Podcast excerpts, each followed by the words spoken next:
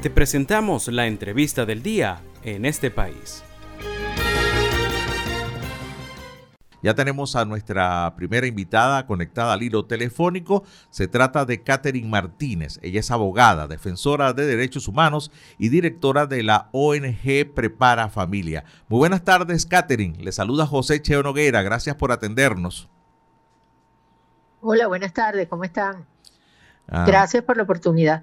Al contrario, gracias a usted por atendernos. Catherine, noticia que eh, realmente en lo particular alarmó muchísimo y creo que en términos generales, ya aparte de todas las vicisitudes que tienen los pacientes, los pequeños pacientes del Hospital JM de los Ríos con la ausencia del el plan de trasplantes y todo lo demás que conlleva a, esa larga ruta de, estos niños para recibir un, un trasplante, se agregó una noticia que tiene que ver con un medicamento en malas condiciones, metotrexato específicamente.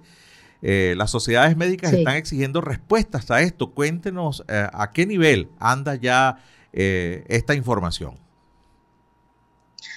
Sí, bueno, efectivamente, como usted nos comenta, ante toda esta situación que hemos venido documentando en el Servicio de Hematología del Hospital de Niños, José Manuel de los Ríos, bueno, varias organizaciones muy importantes de las, del tema que tienen que ver con el tema de las sociedades médicas, como por ejemplo la Academia Nacional de Medicina, la Sociedad Venezolana de Anestesiología, Hematología, Pediatría, Salud Pública, la Sociedad Venezolana de Bioanalistas, también el, la gente del CENDES, de la Universidad Central de Venezuela, el área de Desarrollo y Salud, y algunas organizaciones no gubernamentales como Alianza Venezolana por la Salud, Médicos Unidos de Venezuela, Médicos de Venezuela y Prepara Familia.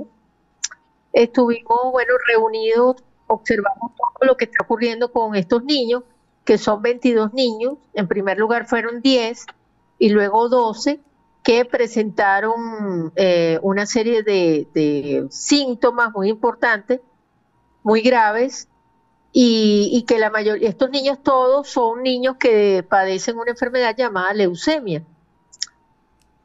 Y estos niños, bueno, se complicaron a un nivel bien, bien grave con este medicamento metotrexate, que es un lote específico. No son todos los medicamentos que, de todos los lotes, sino un lote que fue el que se suministró en el Hospital JM de los Ríos y, bueno, esta alerta tiene que ver con, este anuncio que hicimos en la rueda de prensa el día miércoles, tiene que ver con la importancia de que el personal de salud de los distintos hospitales tome nota del lote de este medicamento, dónde fue fabricado, qué fue lo que ocurrió, para que ellos puedan verificar que eh, los niños en los distintos estados no tengan síntomas parecidos y para que tomen inmediatamente los correctivos, ¿no? Aquí en este caso, el personal de salud estuvo enviando todas las correspondencias, todas las alertas desde el mes de agosto a los distintos entes, inclusive se creó una comisión de investigaciones con el Ministerio de Salud, etcétera, pero no ha habido una respuesta efectiva eh, de un documento público del Instituto Nacional de Higiene que especifique exactamente qué fue lo que ocurrió y que le dé respuestas al, personal de salud. En vista de eso, se suspendió el suministro en el hospital apenas se conoció esta noticia, pero eso también es un arma de doble filo porque son niños que requieren de este protocolo de quimioterapia para que su enfermedad no avance. Entonces es importantísimo tener eh, esa respuesta del Instituto Nacional de Higiene para que ellos puedan tomar decisiones y después, llegado el momento en el mes de septiembre, eso te estoy hablando ya del mes de agosto, pero en el mes de septiembre comenzó, llegó otro lote del mismo medicamento, un lote distinto, al hospital y bueno, se le, eh, mm, informó a las doctoras que deberían suministrarlo. Ellas no, al no tener la evidencia de la investigación que se le había realizado al anterior lote, por supuesto se negaron por razones éticas a, a continuar suministrándolo o a, comenzar a suministrarlo. Y entonces lo que recibieron de respuesta de parte del Ministerio de Salud era que tenían obligatoriamente que hacerlo, que es suministrarlo. Ellas decidieron renunciar porque, bueno, éticamente no podían eh, suministrar un medicamento que no se sabía qué, qué, síntomas le podía traer a los niños.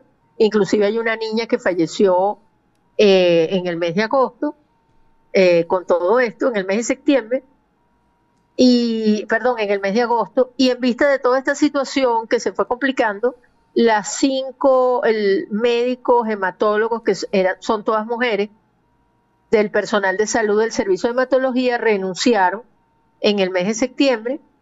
Y fíjate, estamos en esta fecha, en el mes de noviembre, y por eso es que todas las organizaciones decidimos unirnos para hacer esta rueda de prensa para exigirle al Estado y a las autoridades sanitarias, como el Instituto Nacional de Higiene, el Ministerio de Salud, que eh, realmente dé una respuesta de qué es lo que ocurrió con este medicamento y, cuáles son las, las, situaciones, qué es lo que ha realizado el ministerio, qué realizó, qué acciones realizó el Instituto Nacional de Higiene.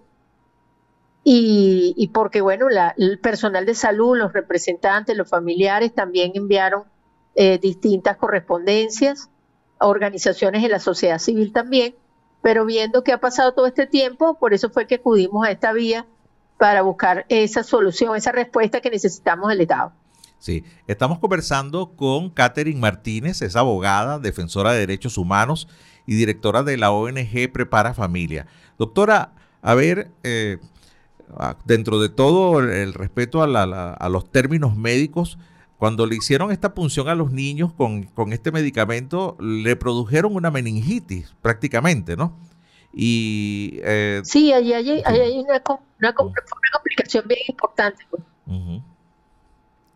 Porque imagínate, la meningitis pues, es producto pues de una infección y, eso, es, eso es lo que efectivamente denuncia el personal de salud del servicio, porque realmente los niños se complicaron eh, de una manera realmente grave, estuvieron hospitalizados eh, y ellas hicieron todas las alertas que tenían que hacer y, fíjate que además, de, a pesar de todo eso, hay una de las niñas que fallece. Sí, pero entiendo que, incluso tomaron algún medicamento sin abrir, ¿verdad? En, su envase original y de ahí fue donde pudieron determinar que, tenían una contaminación con algunas bacterias, ¿no? Y pseudomonas, ¿no? Sí, porque eso se envió, ese, ese medicamento, el personal de salud lo envió a un laboratorio privado que por supuesto le dio ese resultado y luego ese mismo medicamentos de ese mismo lote también fueron enviados al Instituto Nacional de Higiene, pero eso, eso es lo que estamos exigiendo porque tenemos solamente la respuesta del laboratorio privado y a nivel público pues no sabemos qué, eh, qué fue lo que ocurrió con esa investigación. Claro, eh, ¿qué esperan ustedes? A ver, porque ahí están las pruebas, ¿no? Eh, esas vacunas estaban contaminadas, ese lote específico, ¿no? Que está identificado, por cierto, está identificado el lote con, con claridad. Ahora, ¿qué, esperan ustedes que, diga el Estado? A ver, están pidiendo alguna especie de resarcimiento. Sí, que haya una investigación realmente exhaustiva sobre este tema, que, realmente nosotros, inclusive en el comunicado se colocó que el Ministerio Público, la Defensoría del Pueblo, etcétera, pues puedan abrir esta investigación, ver qué fue lo que ocurrió, dar las respuestas a los familiares de los niños a los mismos niños, porque estamos hablando, por cierto, hoy que es el día de la Convención de los Derechos del Niño, 34 años se cumplen de la Convención, y resulta que, se sigue en el caso de Venezuela vulnerando el derecho a la vida y a la salud, que son derechos tan fundamentales eh, por, bueno, por estas situaciones que no son solamente esta, porque ustedes ya saben todo lo demás que existe con el tema del sistema de salud, todas las situaciones terribles que ocurren, pero esto también es una situación muy difícil porque estamos hablando de niños que tienen una enfermedad ya de por sí muy fuerte, como es la leucemia, y que es una enfermedad complicada, dura para la familia, para el niño. Y entonces, bueno, se les coloca un medicamento que tiene, eh, que presenta unos inconvenientes graves y que les complica la enfermedad al niño hasta el caso de, hasta llegar al tema de una de las niñas que falleció. Entonces estamos hablando de que eh, de la gravedad de la vulneración.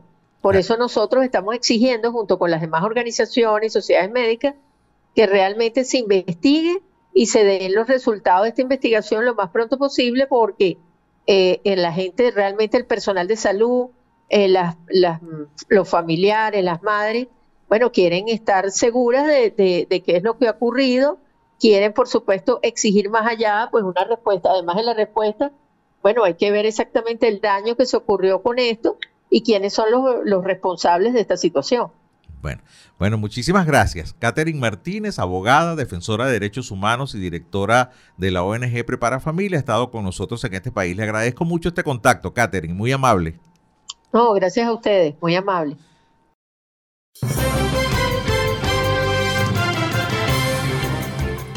Esto fue la entrevista del día en este país. Para conocer más el programa, síguenos en nuestras cuentas en redes sociales Estamos en Twitter e Instagram como arroba en este país radio y visita nuestra página web www.enestepais.info.